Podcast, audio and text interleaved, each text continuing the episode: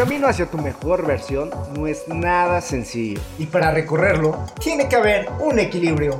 En este podcast encontrarás mensajes concretos, listos para su ejecución en la mejora continua.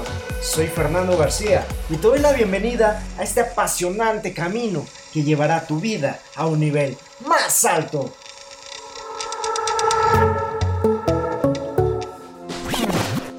Continuamos con nuestros 10 hábitos de la gente feliz y efectiva. Hábito número 7. Toma la responsabilidad de tus pensamientos, acciones y vida. Muy comúnmente nos victimizamos de nuestra vida. Pensamos que todo nos pasa a nosotros o decimos, si estuvieras en mi situación entenderías. También solemos acusar al prójimo. Por ejemplo, si el entrenador me hubiera metido al partido, hubiéramos ganado. Si tú no me hubieras mentido, esto no hubiera pasado. O también la clásica de, lo hice porque me hiciste enojar. Simplemente somos víctimas de las circunstancias. Es culpa de todos menos de nosotros. Y solo por comentarte algunos porque vaya que hay demasiados. Y son en estos casos cuando no tomamos la responsabilidad de nuestros pensamientos, nuestras acciones y menos de nuestra vida. Entonces dejemos de victimizarnos. Y ya sé, quizás pienses y me digas y te victimices nuevamente. Pero si yo no lo hice, lo hizo mi novia, lo hizo mi amigo, lo hizo el entrenador. Pero en sí, ¿quién está generando ese pensamiento negativo? Tú la estás generando. Tú la estás accionando y potencializando para darle más fuerza. Deja de victimizarte. Tú da todo de ti. Aunque alguien te falle, cada quien toma sus decisiones.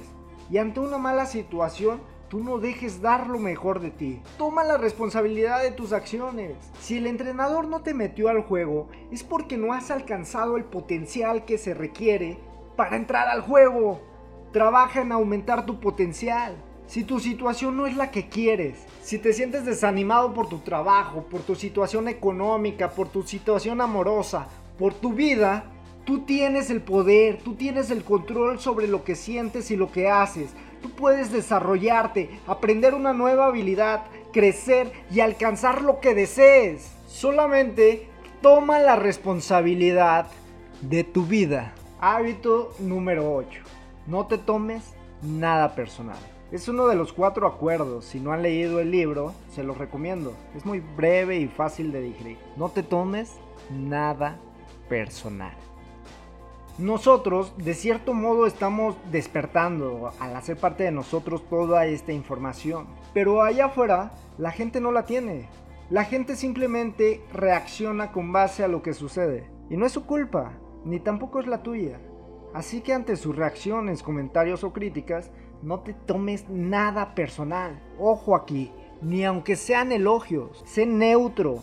Ni que las críticas te lleguen al corazón, ni que los elogios se te suban a la cabeza. Ambas partes te pueden causar o descarrilar de este camino. Entonces vivamos con ese impermeable, ese repelente de críticas, señalamientos, elogios, opiniones. Hacer esto en nuestras vidas es totalmente liberador. Hábito número 9. No te arrepientas ni guardes resentimientos. Guardar resentimientos. ¿De qué nos sirve guardar rencores? De nada. La persona que te lo causó no siente ni le afecta lo que tú estás sintiendo.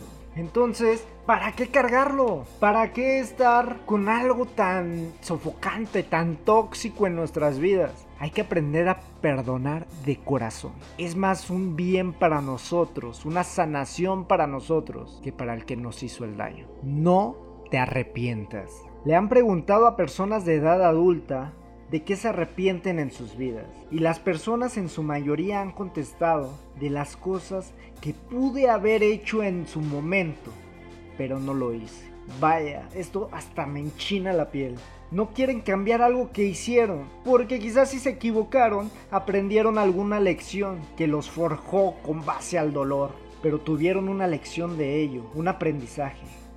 Sin embargo, de las cosas que pudieron hacer y no hicieron, es ahí donde viene el verdadero arrepentimiento. Aprendamos de nuestros sabios y hagamos las cosas que queremos hacer. Y esto va desde lo más simple. Si vemos una chica guapa, pues vamos a hablarle. Si podemos hacer algo por alguien más, hagámoslo. Si queremos aventarnos de un avión, pues que va, que se haga. Yo tengo tres reglas.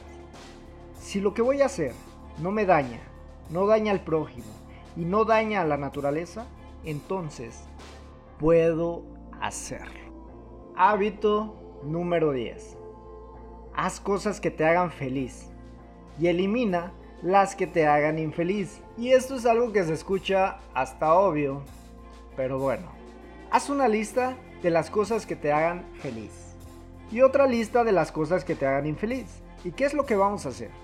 Hacer las cosas que nos hacen feliz. ok, me vas a decir, bueno, ir al trabajo lo tengo que hacer y lo tengo en la lista negativa.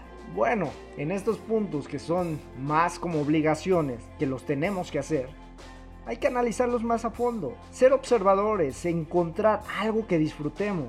Puede ser el camino a tu trabajo, la comida del trabajo, quizás alguna persona que conociste o que veas en el trabajo. Aprecia los buenos detalles que hay en ello.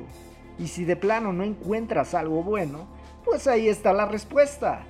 Tienes que buscar un nuevo trabajo y pasarlo a la lista positiva. Eso sí, hay que hacerlo de forma gradual, como una meta.